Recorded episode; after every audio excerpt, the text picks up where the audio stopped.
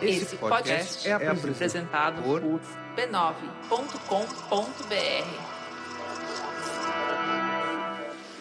Este podcast é uma produção da Rádio Guarda-Chuva. Jornalismo para quem gosta de ouvir. Oi. Nos últimos quatro episódios a gente falou dos assuntos inevitáveis: coronavírus, pandemia, quarentena, idiotices humanas e absurdos bolsonaristas. Agora eu resolvi fazer uma pausa para mergulhar num tema mais leve, que de certa forma está relacionado com a nossa situação de isolamento. E eu vou começar o episódio falando com você, meu ouvinte pós-adolescente, nascido lá pelo começo dos anos 2000. Vou começar te contando sobre uma instituição da qual você já ouviu falar, mas com a qual nunca chegou a ter um relacionamento de verdade. Uma instituição que nos idos das décadas de 80 e 90 se constituía num dos pilares da nossa civilização a videolocadora.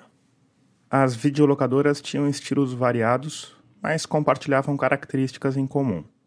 Atendentes de espinha na cara, pôsteres dos últimos lançamentos, doces e salgadinhos à venda, um espacinho proibido para os filmes adultos, separado do mundo dos humanos decentes por uma pesada cortina preta, e quase sempre ausência de lançamentos à disposição.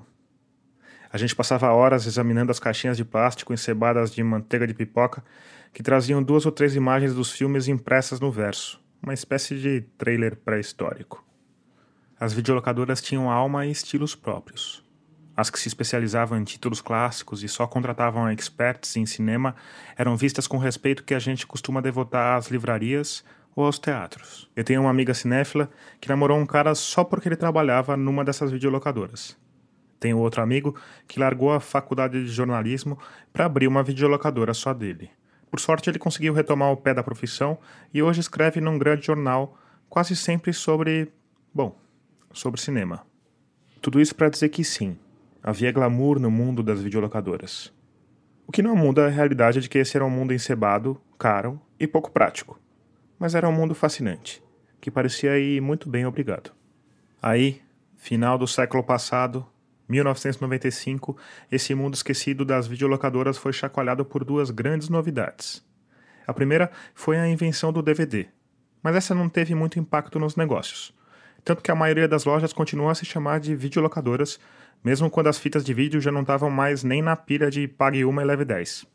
Já a segunda novidade foi um pouco diferente. A Blockbuster é mais do que uma locadora. Gente, que diferente! Tem muito mais filmes e muito mais cópias por filme. Gente, que diferente! Tem melhor atendimento e maior período de A chegada da Blockbuster. Gente, que diferente! Uma multinacional americana que tinha um esquema homogeneizado de franquias e que foi responsável pela falência de boa parte das lojas de bairro não só do Brasil, mas do mundo inteiro. A Blockbuster cobrava caro mas oferecia algo que as outras lojas penavam para conseguir: muitas cópias dos lançamentos mais recentes, mas muitas cópias mesmo. Você entrava e dava de cara com 500 metros de prateleiras forradas com o mesmo título. No auge das operações, a Blockbuster chegou a valer 5 bilhões de dólares e a manter 84 mil empregados, trabalhando em 10 mil lojas espalhadas ao redor do planeta.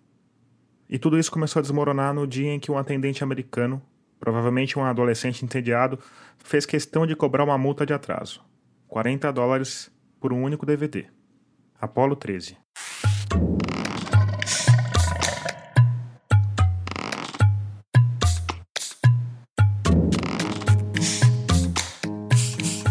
Eu sou Tomás Chiaverini e o 28º episódio de Escafandro já começou. Nele, a gente vai falar sobre videolocadoras? Não, você sabe que não. Afinal, bom, tá no título. A gente vai falar sobre a maior companheira de muita gente nesses dias de isolamento. A gente vai falar sobre a empresa mais queridinha e comentada do planeta. A gente vai falar sobre a Netflix. Antes de adiante, como de costume, eu vou falar de como você pode ajudar a Rádio Escafandro a continuar firme e forte. O jeito mais eficiente de fazer isso, você sabe é com uma contribuição mensal em dinheiro. Até agora, o podcast, que é um trabalho que exige tempo integral, tem sido mantido só pela contribuição dos ouvintes. Isso tem sido feito por meio de uma campanha de financiamento coletivo que tem crescido, mas que ainda não é suficiente para tornar o projeto sustentável. Aliás, se você já está entre os humanos luminosos que apoiam o escafandro, fica aqui o meu muito obrigado. Se você não está, esse é o momento. É rápido, fácil e com cinco reais já dá para apoiar. Para isso é só ir lá em catarse.me barra escafandro ou picpay.me barra escafandro e escolher o valor com o qual você quer contribuir. No PicPay ainda tem um sistema de cashback que te dá um troquinho de volta.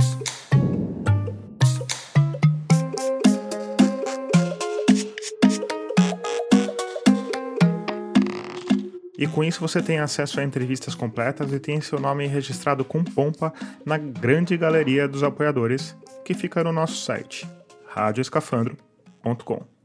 Mas o mais importante mesmo é que você ajuda o projeto a seguir em frente. Espero que com episódios cada vez melhores. E eu sei, a economia não tá lá essas coisas. Mas mesmo se você está com orçamento no osso, pode ajudar o projeto de outras formas. Uma é fazendo uma boa avaliação da Rádio Escafandro se o seu aplicativo te dá essa opção. Outra é sugerindo o podcast para os amigos, parentes ou nas redes sociais. Aliás, me segue lá. Eu estou em todo canto como Tomás Chiaverini ou como Rádio Escafandro. E um último recado antes da gente voltar para o nosso episódio sobre a Netflix. Eu queria falar mais uma vez de um dos programas da Rádio Guarda-Chuva nossa confraria de podcasts feitos por jornalistas. É o Vida de Jornalista, tocado pelo Rodrigo Alves.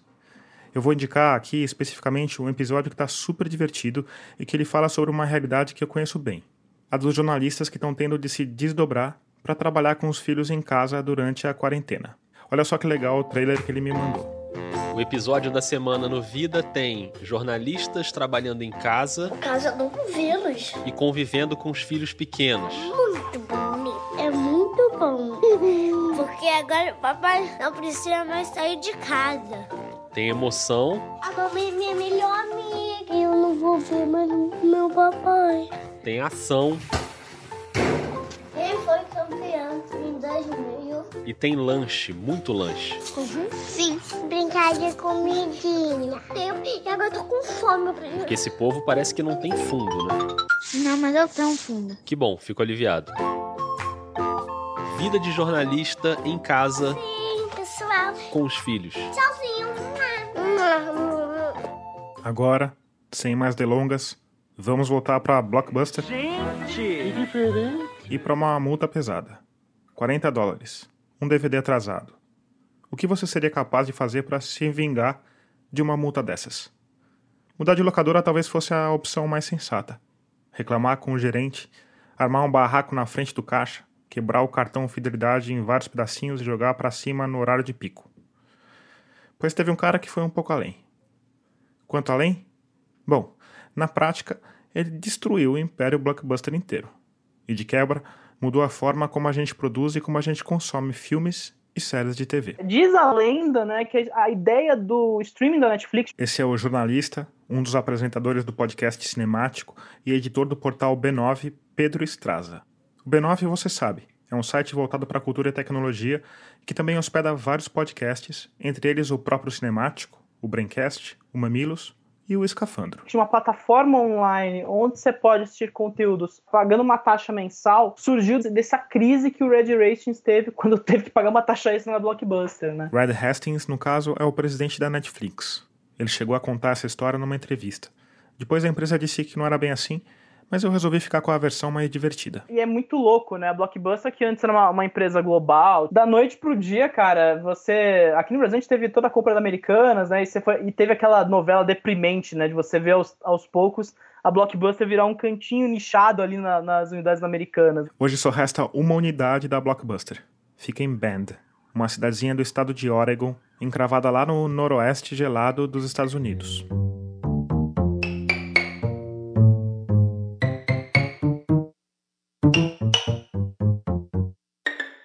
Claro que a Netflix não apareceu da noite para o dia infestando as TVs do planeta inteiro.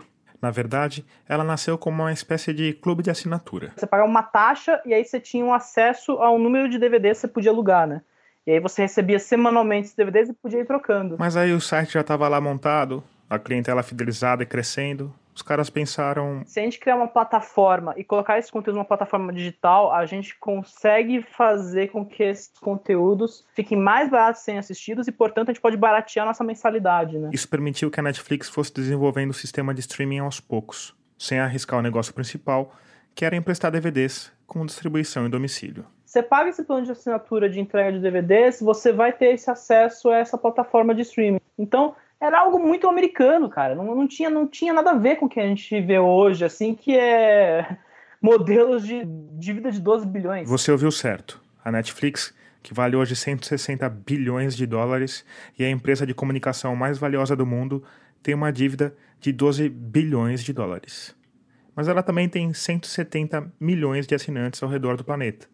Então, crédito não é exatamente algo com que se preocupar. É uma loucura pensar que em uma década foi disso, de uma empresa de médio orçamento, para algo que hoje as ações superam a Disney, entende? E esse sucesso todo teve um componente principal: um sistema que permitisse aos usuários ver filmes online com alguma qualidade e principalmente sem interrupções. A gente está vendo hoje com a Amazon aqui no Brasil, né, mas também futuramente a partir do segundo semestre com o Disney Plus, com o, o Peacock, né, que é o serviço de streaming da Universal, com a, provavelmente com a HBO Max, que vai ser serviço da Warner Media, todos esses serviços estão começando agora, eles estão num ponto em que a Netflix estava há uma década atrás. Então, a Netflix há uma década lidava, claro, com questões de época, né? Você não tinha o 4G ou 5G. O iPhone estava começando a bombar direito, né? O iPad estava chegando também plataforma dava glitch, a interface podia ser muito ruim, tinha todas as questões pequenas que eles foram aprimorando aos poucos. Eu acho que é importante dizer, acima de tudo, que a Netflix,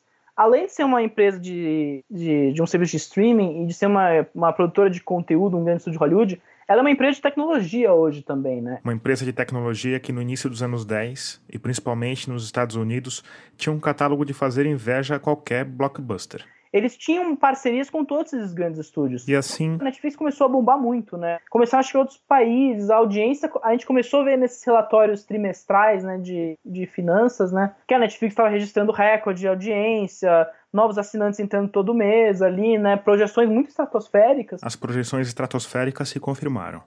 Em 2016, a Netflix distribuía um total de 125 milhões de horas de conteúdo por dia. Em 2018, era responsável pela maior fatia de tráfego de dados da internet, com 15%. Recentemente, durante a pandemia, esse consumo aumentou tanto que a União Europeia pediu à plataforma que reduzisse a qualidade da transmissão para não correr o risco de realizar o sonho de todos os digital influencers por aí e quebrar a internet. Aliás, todo o sistema da Netflix foi pensado para impedir que isso aconteça. Para você ter uma ideia, a capacidade de transmissão de dados pela internet de um continente para o outro é de cerca de 35 terabytes por segundo. É uma quantidade absurda de dados, mas a Netflix, sozinha, supera essa quantidade no horário de pico. E como a coisa toda não colapsa? Simples. Quer dizer, bem complicado na prática, mas na teoria é simples.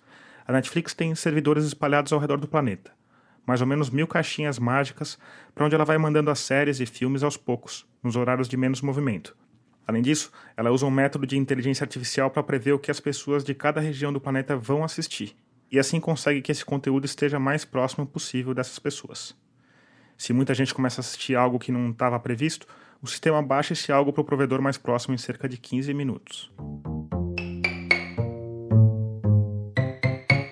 Mas aí, conforme esse sistema começou a ganhar corpo, a funcionar, Conforme mais e mais gente começou a assinar o serviço, conforme a resposta para alguma indicação de série ou filme começou a ser sempre tem na Netflix, os grandes estúdios de Hollywood começaram a levantar as orelhas. Começaram a perceber, cara, a gente está sendo enganado, né? A gente está perdendo dinheiro e dando para esse estúdio, e esse estúdio está virando um de nós. Não à toa virou agora, né? A Netflix atualmente ela integra a associação de estúdios maiores de Hollywood ali a partir do momento que foi indicado Roma a melhor filme, sabe? Então ela foi oficializada como uma das grandes produtoras ali, mesmo que à distância, né? Só que aí a gente vê a, Warner Media, a Disney, a Universal, começando a perceber isso e falar, cara, a gente deve criar nossas próprias plataformas. Rola uma mudança estrutural gigantesca em Hollywood. Netflix se adiantou a esse motim dos estúdios que ameaçava esvaziar o catálogo da plataforma. E você sabe o que ela fez. Resolveu produzir por conta própria. O que você talvez não saiba é como ela fez isso. Eu acho bem interessante analisar o conjunto de eles chamam originais Netflix, né, que são os filmes e seriados que eles mesmos produzem para alimentar o conteúdo. Essa é a crítica de cinema, pesquisadora, antropóloga e uma das apresentadoras do podcast feito por elas, Isabel Wittmann. Primeiro que tem uma questão que é o famoso algoritmo. Nesse momento, você que é escafandrista raiz, talvez esteja mastigando os fones de ouvido. Mas será possível que vai ter outro episódio falando de algoritmo? Eu não aguento mais. Bom, em minha defesa, eu tenho a dizer que a culpa não é minha. É do mundo que a gente vive. Um mundo que, pro bem ou pro mal, está sendo cada vez mais operado por máquinas inteligentes. Então, Isabel, conta por favor um pouco do que se sabe sobre o algoritmo da Netflix. É um, uma ferramenta computacional que avalia o tipo de conteúdo que as pessoas estão assistindo, por quanto tempo e qual que é a combinação, qual que é o padrão que aquela pessoa tem em relação ao conteúdo que está sendo colocado ali, né? E foi por meio desse algoritmo que eles começaram a criar esses conteúdos. Não é modo de dizer. A primeira série produzida pela Netflix teve o conteúdo, o título, o ator principal e o diretor determinados por esse sistema de coleta e processamento de informações. Sim, eu estou falando de Kevin Spacey, David Fincher e eu estou falando de House of Cards.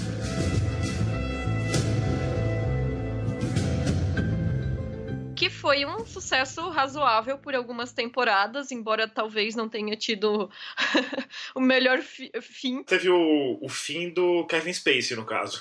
Exatamente. O Kevin Spacey, ator que fazia o papel de um político inescrupuloso na série, acabou envolvido numa série de abusos sexuais que aparentemente enterraram a carreira dele e fizeram o personagem Frank Underwood ser sumariamente assassinado na série.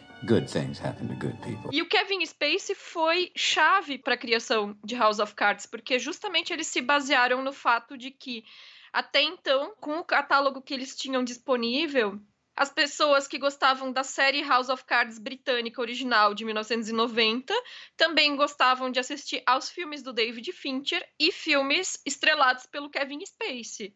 Então eles pensaram, vamos fazer um remake de House of Cards, dirigido pelo David Fincher e estrelado pelo Kevin Spacey. Perfeito. Esse cálculo é feito pensando que vai agradar o maior número possível de espectadores e muitas vezes funciona. House of Cards realmente foi um exemplo de que, a princípio, funcionou. O que se questionou muito na época e que agora, com o passar dos anos, já são nove anos aí, né, tem se mostrado que esse questionamento foi acertado, é que se o, a plataforma ela sempre se baseia nos algoritmos, ela sempre vai entregar exatamente aquilo que o público está esperando. Nunca vai se criar algo que seja completamente novo, né? E com o tempo, isso vai fazer com que o público não se surpreenda mais. Então acaba existindo uma certa repetição, as narrativas não necessariamente são instigantes ou surpreendentes, porque já, já são baseados em fórmulas anteriores, né? E aí, quando a gente pega tanto os filmes quanto os seriados da Netflix, a gente vê isso de uma maneira recorrente. São poucos aqueles que se destacam como algo realmente inovador ou algo interessante. Por outro lado, existe essa possibilidade de criar algo que seja ainda assim interessante, unindo os talentos que estão trabalhando ali. House of Cards, aliás, é um bom exemplo disso a ditadura do algoritmo promovida à televisão em sua melhor forma. Ótimos atores, uma direção de arte impecável que me deixava assim completamente hipnotizada. Tinha diretores muito bons, porque não era só David Fincher, era uma equipe ótima de diretores, né? Agora, eu já seria mais crítica, por exemplo, a um seriado que faz muito sucesso, que é Stranger Things. Eu só consegui assistir a primeira temporada, porque também é outro que foi criado baseado em algoritmos, pensando no público que teria interesse pelo revival dos anos 80, aqueles filmes estilo Conta Comigo, filmes que envolvem coisas sobrenaturais, enfim. E achei uma marmita requentada de coisas que eu já conhecia. Tudo bem que era uma marmita requentada recheada de nostalgia. Miojo sabor galinha caipira, milkshake de ovo maltine e um babalu banana para arrematar. Mas, enfim. O resultado final vai variar muito. Eu acredito que existe a possibilidade de acerto mesmo que seja produzido a partir do algoritmo, mas eu acho que o fato de já estar começando de algo que é um amontoado de referências que as pessoas já conhecem, limita um pouco essa questão da criatividade. Agora, por outro lado, talvez isso sirva como uma vacina do sistema, sabe? Chega, vai chegar uma hora que vai saturar, as pessoas vão se cansar, vão parar de assistir títulos que sejam feitos dessa forma, e aí a Netflix vai ser obrigada a se, se adequar, não acha? Eu acredito que sim. Eu vejo muita gente já dizendo assim: eu não assisto mais série da Netflix quando sai, porque é sempre a mesma coisa. Por outro lado, como a Netflix é financiada pelas assinaturas, e por uma dívida de 12 bilhões de dólares. O conteúdo que eles criam já está bancado no momento do lançamento. Então eles não precisam ter essa preocupação com o lucro posterior. Isso faz com que eles hoje optem também por dar espaço para trabalhos autorais que não teriam mais lugar no sistema hollywoodiano tradicional, porque hoje, da forma como os blockbusters se estabeleceram na última década, principalmente com as grandes franquias, Hollywood não tem mais muito espaço para o cinema médio, de médio porte, né? São ou os grandes blockbusters ou os filmes de pequeno orçamento, independentes muitas vezes. E aí a gente vê diversas pessoas que trabalham em um sistema de autoralidade muito específico passando para a plataforma de streaming porque é o meio em que seus projetos podem ser financiados hoje em dia. Então a gente tem essa dualidade de um certo marasmo de projetos muito parecidos, pautados exclusivamente no algoritmo, e ao mesmo tempo projetos interessantes e autorais que não sairiam do papel se não fossem o streaming. Do jeito que você está me falando, me parece um sistema que na soma final se torna positivo, não? Sim, é, muitas pessoas acham que Netflix é o grande vilão deste momento porque está acabando com os cinemas e eu acho que são duas coisas que não se excluem, né? Da mesma forma como nem o VHS nem o DVD matou o cinema, o cinema está passando por uma crise, é claro, mas o cinema não morre, né? E por outro lado, eu não vejo isso como uma filantropia deles de vamos salvar essas, essas diretoras e esses diretores que não conseguem trabalho em Hollywood e colocar eles para trabalhar para a gente. No final das contas, é uma empresa, é só negócios, né? Eles não são nem os malvados que querem matar o cinema e nem os bonzinhos que querem ser os, os patronos da sétima arte, né? Se por um acaso o irlandês não tivesse sido positivo para eles e foi, né, inclusive filme com diversas indicações ao Oscar, com certeza eles não planejariam fazer outros tipos de produções semelhantes daqui para frente. É fácil para eles se manter fazendo um ou dois filmes desses de grande porte por ano e manter as demais produções nesse sistema mais padrãozinho assim que eles estabeleceram. E é um sistema de teste, né? A Netflix é um grande sistema de testes, de tentativa e erro. Para isso, eles usam centenas de milhões de cobaias ao redor do planeta. Entre elas, você e eu. Porque os algoritmos da plataforma estão o tempo inteiro monitorando o que todos os usuários fazem lá dentro. Mas ao contrário dos algoritmos do Google ou do Facebook, que querem saber detalhes pessoais de cada usuário, a Netflix parece operar no sentido contrário. Ela olha para grandes padrões de comportamento e trabalha dentro desses padrões. Em uma matéria de 2016, a revista americana de tecnologia Wired mostrou que esse grande sistema tem três eixos. O primeiro é composto por informações sobre o que as pessoas assistem, em que sequência, em que data e em que horário. O segundo eixo é composto por informações fornecidas por pessoas contratadas para assistir ao conteúdo e inserir marcadores, o que a gente costuma chamar de tag. Eles vão basicamente anotando tudo o que está rolando na tela. Por exemplo, filme de espaço, atriz negra, ator famoso, perseguição de carro e assim por diante. Isso vai criar uma nuvem de pontos de referência que permite ao sistema identificar todo mundo que está assistindo ou já assistiu todos os filmes de espaço com atriz negra, com ator famoso, uma perseguição de carro. Dá para saber, inclusive, que grupo de usuários parou de assistir filmes quando a perseguição de carro começou, o que tem sido meu caso ultimamente. Por fim, vem o terceiro eixo, um sistema de inteligência artificial que vai medir o peso de todas essas interações. Se eu assisti a 10 filmes de corrida há um ano, mas ontem parei um filme assim que apareceu uma perseguição de carro, o que deve ser levado em conta para saber se eu vou ou não assistir um filme que tem uma perseguição de carro hoje ou daqui a um ano. Mas, de novo, a Netflix não está interessada no que eu fiz ou deixei de fazer. Mesmo porque, sei lá, meu telefone pode ter tocado na hora da perseguição de carro. O que ela faz é criar padrões globais e separar a audiência por grandes grupos de interesse. Em 2016, eram alguns milhares desses grupos diferentes. E cada usuário provavelmente está em vários deles, o que faz com que cada página inicial da Netflix seja única. E não são só as páginas. Quando são lançados, os filmes e seriados ganham várias capas, mas com o tempo ficam só aquelas que atraem mais público. Com os trailers também acontece algo parecido. No caso do House of Cards, por exemplo, os fãs do Kevin Spacey vão acabar vendo os vídeos que destacam o ator. Os usuários que gostam de mulheres fortes vão ter um corte com mais presença feminina, e assim por diante.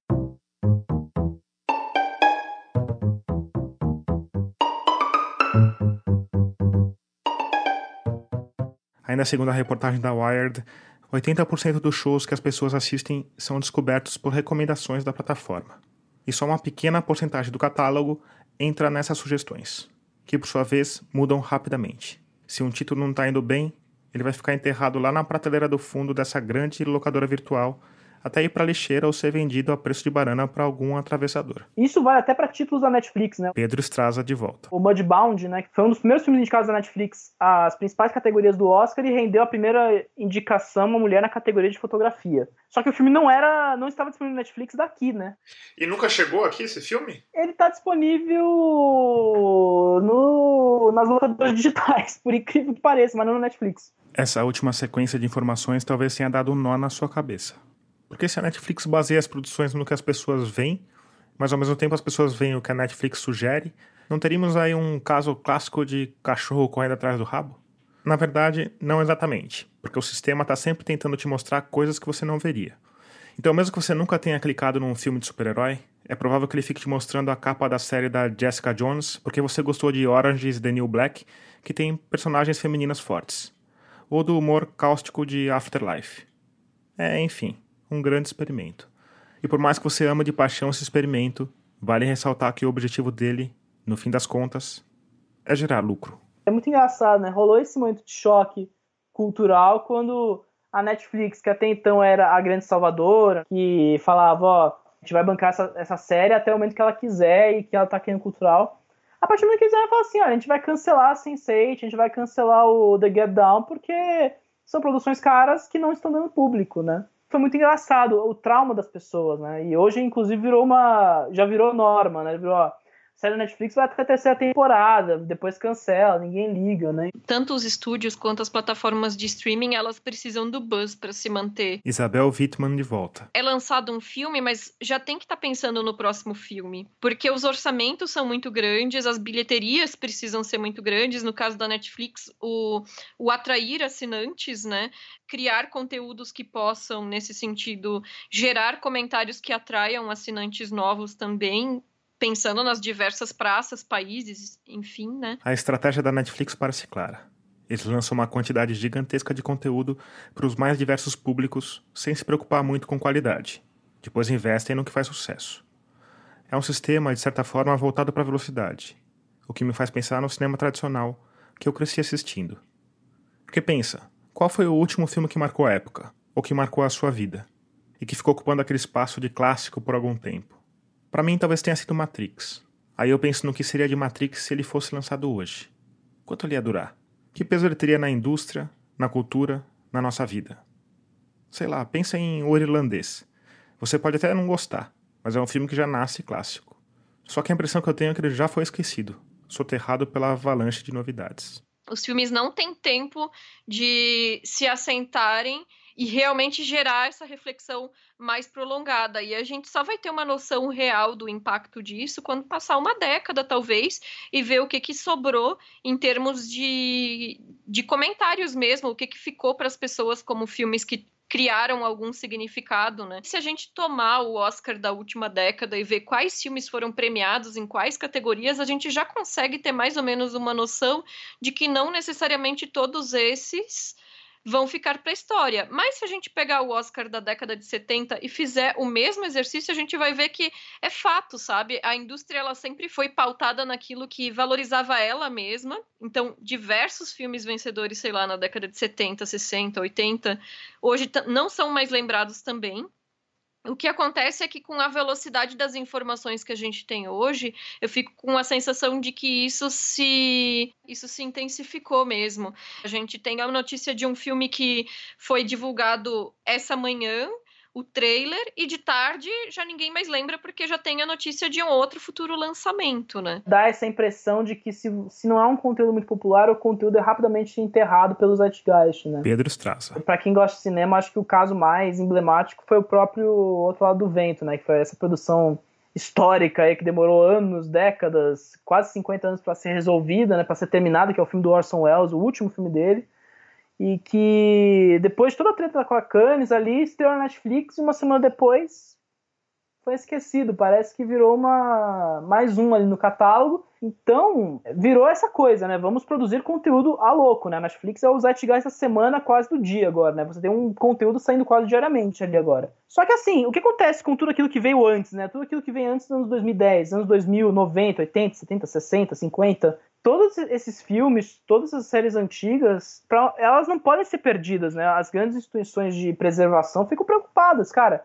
Onde é que a gente vai conseguir manter essas coisas vivas na memória, né? E filmes dos anos 20, 30 precisam ser restaurados. Os próprios filmes dos anos 60 e 70, né? Tudo película, tudo está sendo gasto, tudo está sendo perdido. Então é isso, né, cara? É, é bizarro. É, a gente nem fica sabendo de tudo, né? Eu tenho certeza que tem fenômenos culturais inteiros que estão passando despercebidos pela gente, né, cara? E se a Netflix mudou a forma como as coisas são produzidas, o que dizer sobre a forma como elas são consumidas? As pessoas elas conseguem. Isso já desde o home video, né? Já era possível, mas é claro, no cinema o filme não tem interrupção, né? E enquanto que em casa a pessoa ela pausa e vai comer e vai ao banheiro e vai fazer outra coisa e olha no celular.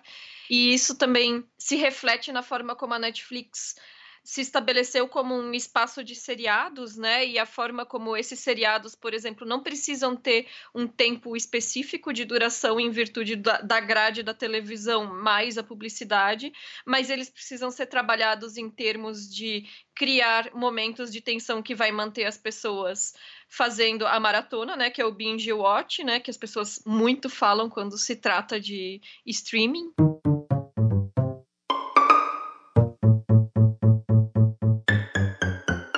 Qualquer forma, críticas à parte, a Netflix mudou o mercado audiovisual do planeta e deixou todo mundo meio que correndo atrás do prejuízo. Ou, no caso, correndo atrás da própria plataforma de streaming.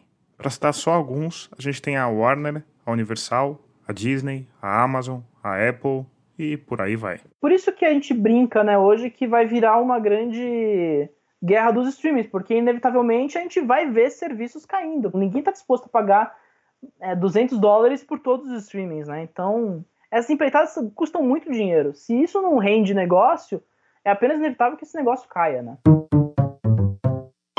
Apesar do tamanho e da grana envolvida, esse negócio da Netflix, da HBO, da Warner Bros. pode não parecer grande coisa para você. A gente liga a TV depois de um dia de trabalho para ficar uma ou duas horas sem pensar em nada. Ou quando quer pensar em alguma coisa, abrir a cabeça tem um assunto novo para conversar, a gente vai atrás de alguma coisa específica. Um filme europeu ou uma série dramática com um anti-herói no papel principal. Pode parecer algo besta, algo banal, trivial. Mas não é. O cinema molda a forma como a gente vê o mundo. E mais do que isso, molda a forma como a gente se coloca nele. Quem não se lembra de encarnar algum herói de TV numa brincadeira de criança?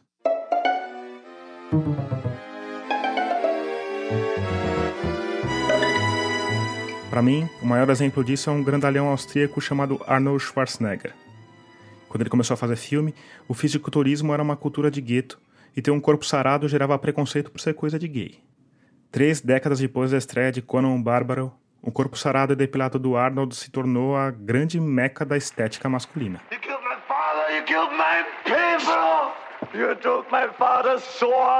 E óbvio que isso não está só na forma física o jeito que a gente dirige, o jeito que a gente come, o jeito que a gente se relaciona, enfim, a vida está o tempo inteiro imitando a arte. E nesse aspecto, a Netflix também tem tido um papel importante. Mas antes de falar dele, eu vou falar de como tudo começou. Não a Netflix, mas o tataravô da Netflix. O cinema. Nos primeiros tempos, o cinema era visto pelo interesse que a técnica da projeção trazia. Esse é o historiador e professor da Universidade de São Paulo, Maurício Cardoso. Então, os primeiros filmes, até mais ou menos 1910, são filmes curtos, que não tinham aquilo que a gente conhece hoje como narrativa.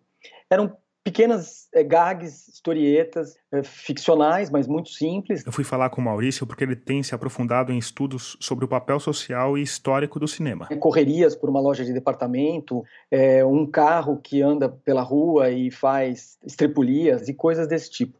Ou os filmes que gravavam cenas da vida é, cotidiana, os famosos filmes que o Lumière faz no começo da, da invenção cinematográfica, ou o registro de lugares exóticos, o que significava lugares, qualquer lugar diferente daquele onde que você vive, dado que havia pouca, pouca possibilidade das pessoas viajarem de um lado para o outro. Então, ver uma cena, por exemplo, da Rússia na França já era um lugar exótico, né? E a partir de 1910, tanto na Europa, mas principalmente nos Estados Unidos, há uma transformação desse tipo de, de, de produção por causa do, do, próprio esgotamento, que chega uma hora que não tem mais tanto interesse em ver assim imagens em movimento. E isso vai levar a uma elaboração de um tipo de cinema que é o cinema narrativo, que começa ainda com histórias curtas, baseadas ou em eventos da Bíblia, né, em acontecimentos bíblicos, ou em eventos uh, da imprensa. O cinematógrafo, essa máquina capaz de mostrar imagens em movimento, foi inventada por dois irmãos franceses, Auguste e Louis Lumière. Mas o cinema cresceu, se multiplicou e ganhou a cara que tem hoje nos Estados Unidos. É um treco americano. É um treco americano. É. A figura-chave nessa história toda é o, o, David Griffith, diretor do Nascimento de uma Nação, Intolerância, Órfãos da Tempestade e mais 200 filmes. Ele sacou essa magia da narrativa, especialmente da narrativa melodramática. E daí, desse primeiro movimento, você tem uma grande expansão da forma narrativa que vai transformar o cinema numa das mais importantes, se não a mais importante, forma de entretenimento do século XX e, ao mesmo tempo, como uma, uma espécie de meio de comunicação que também vai formatar também as narrativas com as quais a gente acaba se acostumando a pensar sobre a vida e a construir a nossa própria sensibilidade. Qualquer um de nós com mais de sei lá, 30, 40 anos, tem um pouco na sua história os marcos pessoais que se misturam muitas vezes com a sensibilidade produzida pelo cinema. Guerra nas Estrelas talvez seja o, o exemplo mais canônico disso, né? É uma saga que acompanha os últimos 40 anos e que, de certa forma, todo mundo já brincou alguma vez na vida de fazer o gesto de um Jedi, por exemplo, para levantar algum objeto, é, simulações de, de espadas laser, né, das espadas Jedi e tal.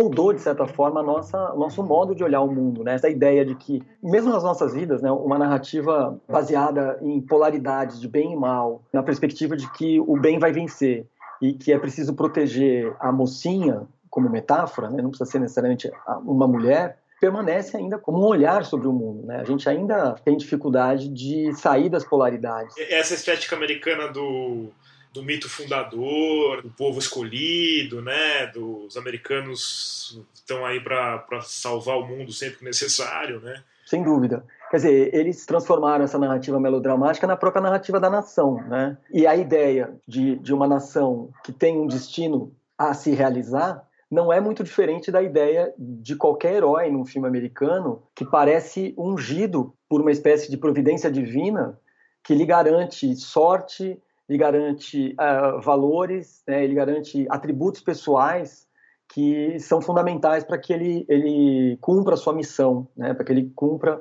aquilo que ele tem que fazer no mundo. Quer dizer, os Estados Unidos se encarna como mito nos seus heróis, né, que podem começar lá com os, os heróis do Velho Oeste, passando pelos soldados do Vietnã, o Sylvester Stallone encarnou lá o Rambo, né, como figura dos anos 80, né, que a gente ia assistir no cinema, mas até hoje, se você. A coisa só ficou um pouco mais complexa, né? Quer dizer, você tem hoje heróis um pouco mais problemáticos, com certas questões para serem resolvidas. Se você quiser mergulhar mais fundo nessa questão do mito do herói, eu te recomendo o episódio 19: Super-Heróis A Epidemia.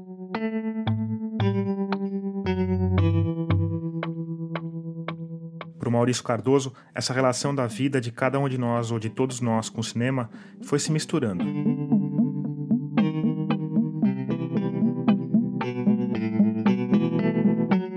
E hoje a gente vive numa troca constante, na qual é difícil de saber quem está influenciando quem.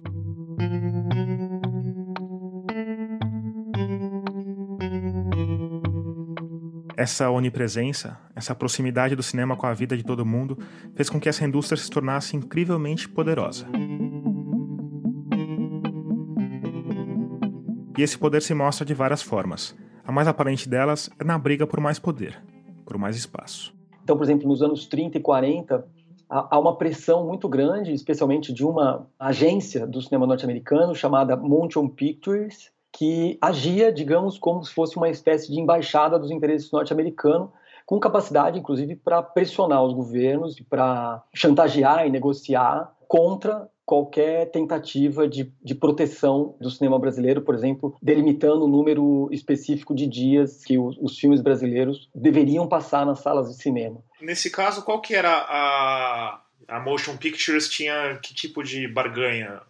Uma das possibilidades, por exemplo, era eles taxarem, por exemplo, a importação de produtos brasileiros para os Estados Unidos. Quer dizer, a empresa de cinema norte-americana tem poder de ingerência no governo americano, que por sua vez repassa esse poder para impedir que o cinema de outras regiões se desenvolva, é isso? Exato, exato. Isso articulado a uma ação dentro do campo, né, do campo cinematográfico, que era a ação das, das distribuidoras. As distribuidoras, em sua maioria americanas ligadas às produtoras, elas também são capazes, ainda hoje, de negociar com as salas de exibição dos cinemas né, um pacote de filmes. Para resumir, funciona assim.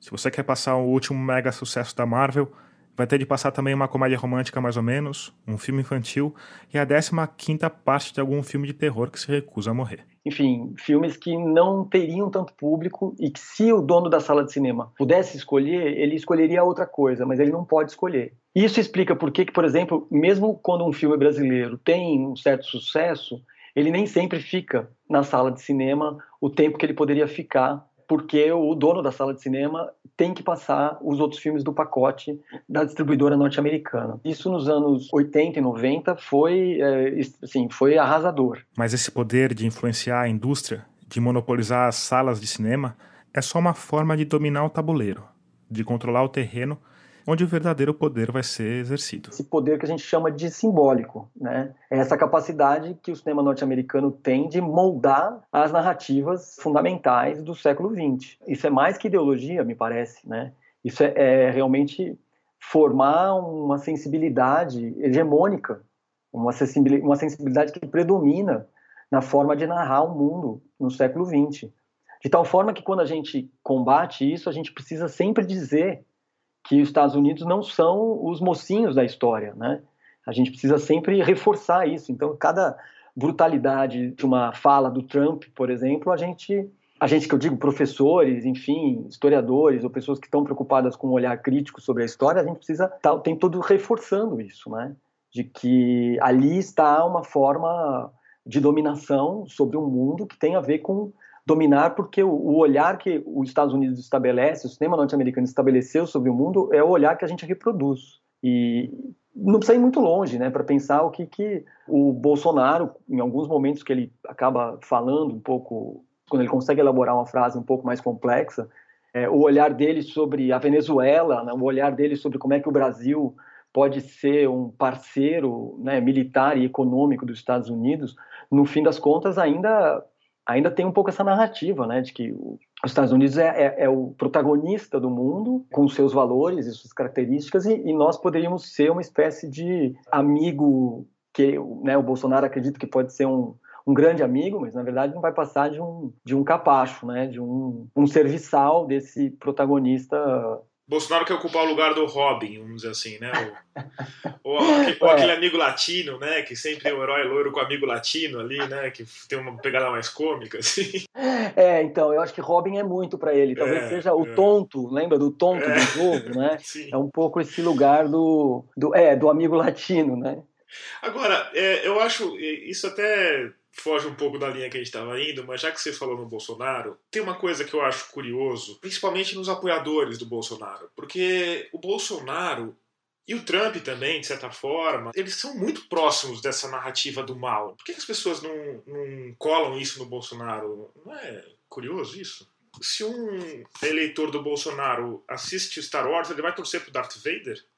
Ah, então, eu acho que eles acham que o Bolsonaro é o, é o Jedi do, do rolê, né? Eles acham que o Bolsonaro é o Jedi. Eu acredito que sim, porque essa, essa visão do bem e do mal, o mal está sempre no outro, né? O mal é a corrupção do PT, o mal são os políticos que, né, os políticos tradicionais, o mal é o STF, tudo isso que está destruindo o Brasil. E, e veja, é, é, muito interessante porque destrói uma abstração, né? Não destrói coisas concretas, né? Quando nas narrativas que se faz, o mal está destruindo uma abstração que é a nação. Em qualquer filme americano também tem, tem isso, né? O mal destrói o mundo. O mal quer dominar a galáxia, quer dizer, quer dominar o universo. Narrativas que não fazem o menor sentido, né? Se você for pensar, bom, mas o que, é o Brasil? O Brasil, a palavra Brasil é uma abstração, né? O Brasil é feito de sociedade, tem uma dinâmica econômica, tem jogos políticos, tem classes sociais, e isso ainda são abstrações, mas isso tudo pelo menos você pode reconhecer. Agora, quando você fala, e sou a favor do Brasil porque eles são contra o Brasil, que Brasil, cara pálida, né? Que Brasil é esse que você é a favor, né? E eu acho que eles, na cabeça desses caras, a dominação foi a dominação do PT, é, o mal foi o mal do PT, e agora o Bolsonaro vem para que o homem de bem possa viver a sua vida, possa trabalhar, cuidar da sua família, praticar a sua religião, que tem que ser cristã. É, eu acho que na cabeça deles, o Bolsonaro é o, é, por incrível que pareça, o Bolsonaro é um Jedi, né? Nesse momento, se você aumentar um pouquinho o volume, vai conseguir escutar o que restou do meu cérebro liquefeito escorrendo pelo ouvido. Bolsonaro é o Jedi. Bolsonaro é o Jedi. Bolsonaro é o Jedi. Eu acho que sim. Por sorte, sobrou alguma massa cinzenta para eu fazer a pergunta seguinte. A gente tem na verdade, a gente, eu digo vocês, que, que tem é, esse pensamento progressista e acadêmico, costuma ver o cinema americano como uma ferramenta de colonização, certo? Sim. Uma colonização moderna, assim, né, como uma metáfora. Agora, por outro lado, o cinema americano ele teve uma função histórica de quebrar preconceitos, de denunciar injustiças, né? Todo mundo venerou o super-homem, mas por outro lado, de repente a gente, sei lá, viu um tira da pesada com um policial negro, sabe? Como é que você vê a relação desses dois lados? Assim? Quando a gente fala em cinema norte-americano, a gente tem que levar em conta uma produção complexa e que atende, de um lado, a interesses do poder, mas por outro, ele também precisa dialogar com a experiência social. E isso pode ser feito, ou a gente pode olhar para isso pensando é, no mercado, digamos assim. Então, por exemplo, você tem uma população negra nos Estados Unidos que pode se interessar por filmes protagonizados por negros. Não vão falar necessariamente de racismo, não vão, não vão pautar questões sobre os direitos civis, etc. e tal, mas vão ser consumidas pelo público de afro-americanos. Mas também se pode pensar que o cinema e os filmes eles expressam as contradições sociais, as tensões sociais, porque os seus produtores também estão nessa sociedade. Então, só para pensar, por exemplo, num cineasta que eu acho fantástico, que é o Spike Lee.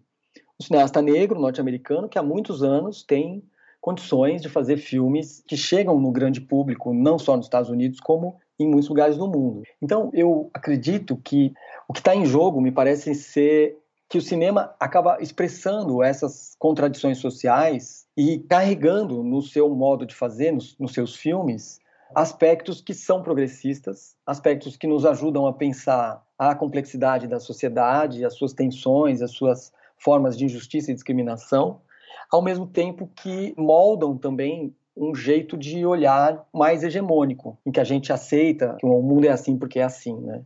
É uma dualidade aí, uma dicotomia. É, eu acho que é uma tensão, mais do que uma dualidade ou uma dicotomia.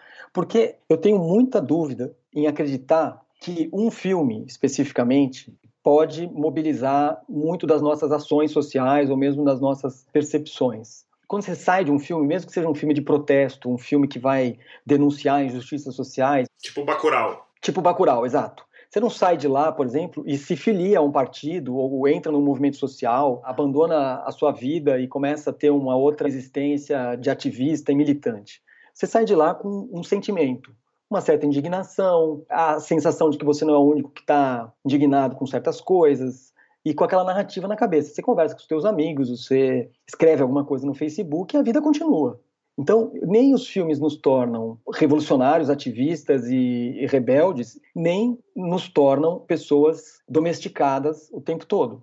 Agora, o cinema, em geral, ele mobiliza essas sensibilidades e essas formas narrativas que a gente vai colocando em funcionamento nas nossas relações sociais. E aí Bacurau aparece aí. Quando eu falo para você de um filme que mobiliza, você lembra de Bacurau e há um ponto comum entre a nossa conversa.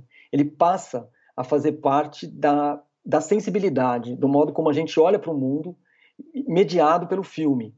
Em parte porque a gente queria que o filme expressasse a nossa indignação, em parte porque a gente queria ver essa ação na vida real, né? que a gente não vê, mas a gente gostaria de ver. Esse gostar de ver, esse desejo de, eu, eu não sei, e acho que pouca gente é capaz de dizer, ou ninguém é capaz de dizer, onde vai parar esse desejo.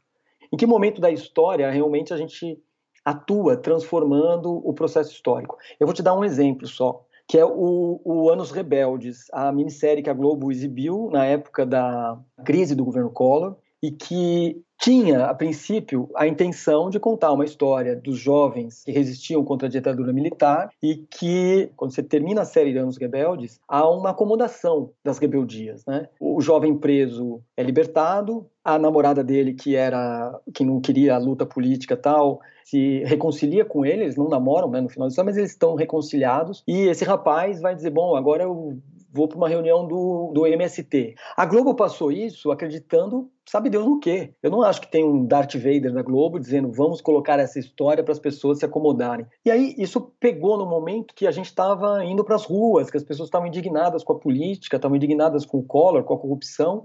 E de repente, Anos Rebeldes virou a música do Anos Rebeldes, que era uma das músicas do Caetano, virou um símbolo. Caminhando contra o vento, sem lenço, sem documento, no sol de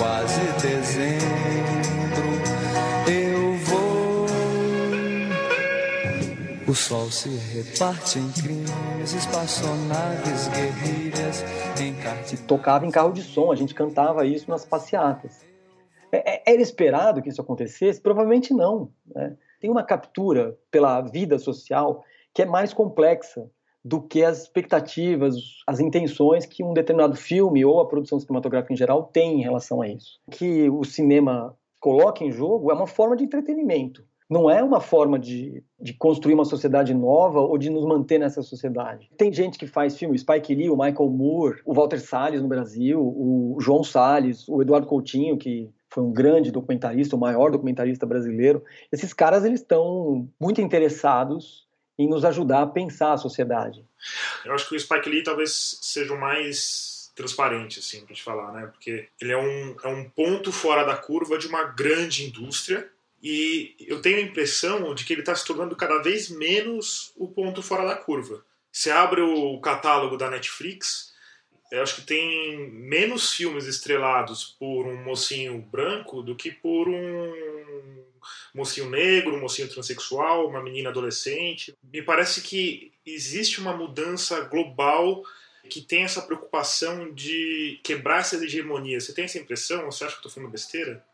Não, eu acho que você tem razão. A produção audiovisual, ela precisa expressar dilemas da sociedade em que ela foi produzida, porque senão ela não vai provocar interesse. Por que, que a gente, por exemplo, não assiste, sei lá, uma série sobre é, escavações arqueológicas no Egito? coloca o Harrison Ford de chapéu lá que você resolve. Exatamente. Mas se não tiver isso, a gente acaba não tendo muito interesse. Agora, se me falarem, por exemplo, de uma série que vai mostrar, por exemplo, assassinatos de caráter racial ou de violência de gênero nos Estados Unidos, por exemplo, eu vou me interessar por elas, porque está na ordem do dia falar desses temas. Diversidade de gênero, diversidade étnica, é fundamental que hoje exista isso em qualquer produção cinematográfica, porque existe hoje uma parcela da sociedade brasileira e da sociedade norte-americana, e acredito que do, no, nos países da Europa também, é, muito sensível a isso. Como é que você vê a Netflix nessa conversa que a gente teve? Eu costumo brincar que uma boa parte da seleção, né, uma boa parte da, do catálogo da Netflix era o que a gente assistia ou podia assistir no SBT. Você põe na Globo, não tá passando nada, não tá passando nenhum filme, você põe no SBT, tá passando um filme. Mais né? ou menos ali, uma coisa meio. É. Tubarão Assassino, uma guerra mal filmada, quer dizer, qualquer coisa, né? Qualquer nota em relação a isso. Agora, a Netflix tem, nesse sentido que a gente estava falando da questão progressista e de diversidade, eles têm investido pesado nisso, né? Mesmo como estratégia de, de empresa, né? Você acha que isso pode surtir um efeito de incentivar que isso seja feito na indústria no geral ou, ou não? Então, eu acredito que sim. Acho que, acho que a Netflix tem um papel de, de vetor né, de direcionamento de muitas tendências que vêm pela frente. Eu fiz essa mesma pergunta para a antropóloga e crítica de cinema Isabel Wittmann. O que eles fazem é justamente pegar esse tipo de questão que já está sendo discutida há anos e décadas, enfim, e trazer para primeiro plano em determinadas narrativas, né? É, quando que a gente vai ver passar no cinema uma comédia romântica que é protagonizada por dois meninos ou por duas meninas, né, adolescentes. Isso é o tipo de coisa que, por mais que Hollywood já esteja trabalhando com uma questão que eu chamaria de um feminismo de mercado, né, que é esse feminismo que é cooptado como um produto para ajudar a vender, talvez por empatia, não sei, mas é esse filme, né, ainda que que Hollywood já tenha diversas produções que se apropriam desse fe feminismo de mercado e até os filmes de super-heroínas entrariam nessa lista né, de, de produções, mas ainda assim os grandes estúdios não bancam é, produções protagonizadas por pessoas transgênero, como você falou, por pessoas LGBT de uma maneira geral, né, de uma maneira aberta, em que o fato de o personagem ser LGBT, por exemplo, seja apenas mais uma característica dele e não o fator predominante de um drama em torno do fato de ser LGBT. Então, assim, a Netflix ela se aproveita desse desejo das pessoas de verem as suas trajetórias refletidas em narrativas cinematográficas para entregar isso e com isso consegue agregar um público mais variado, né? Só que assim, isso também vale para o lado da diversidade, mas também vale até para os projetos grandes que ela pega, né? Você vai ver, por exemplo, que ela vai bancar é, o filme de 200 milhões de dólares do Scorsese, por exemplo, que vira aquela narrativa, olha, é o filme que Hollywood não queria produzir porque era caro demais. A Netflix vai ganhar uma dívida gigantesca e eles ainda estão pegando empréstimo. Isso favorece a Netflix perante o público.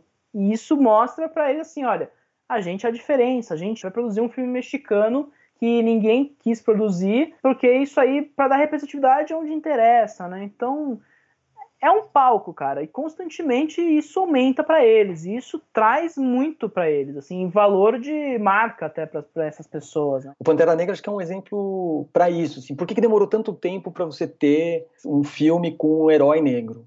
A pressão e as reclamações e essas redes sociais que falam sobre o assunto, elas também vão colocando questionamentos até para as grandes empresas, sobre o que está em jogo, né? Qual é, qual é, o tamanho do racismo que a gente precisa escandalizar, precisa escancarar, para que vocês saquem que é preciso ter um, um filme com heróis negros, né?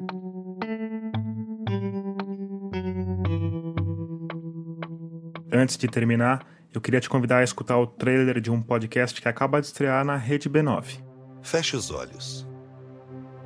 Imagine como é experimentar o mundo como uma pessoa cega. Sem acesso às imagens, escute os sons. Perceba os cheiros. Sinta o vento e a textura dos objetos ao seu alcance. E aí, imaginou? Pois acredite, é muito provável que você tenha imaginado errado. É que, embora 3,5% da população brasileira declare ter algum tipo de deficiência visual, esse é um assunto que ainda carrega muitos tabus, muitos mitos e muitas noções equivocadas. E é por isso mesmo que vem aí o podcast Saber para Incluir um programa feito para todas as pessoas com deficiência visual, mas também para quem quer enxergar melhor essas pessoas e para quem se preocupa com a visão. Ouça agora o Saber para Incluir nas principais plataformas. Até lá!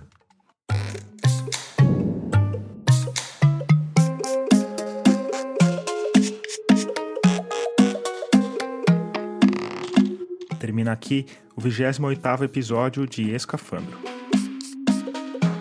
A trilha sonora desse episódio é do Paulo Gama. A mixagem de som do Vitor Coroa. Eu sou Tomás Chiaverini e concebi, produzi e editei esse podcast. Obrigado por escutar e até o próximo mergulho daqui a 15 dias.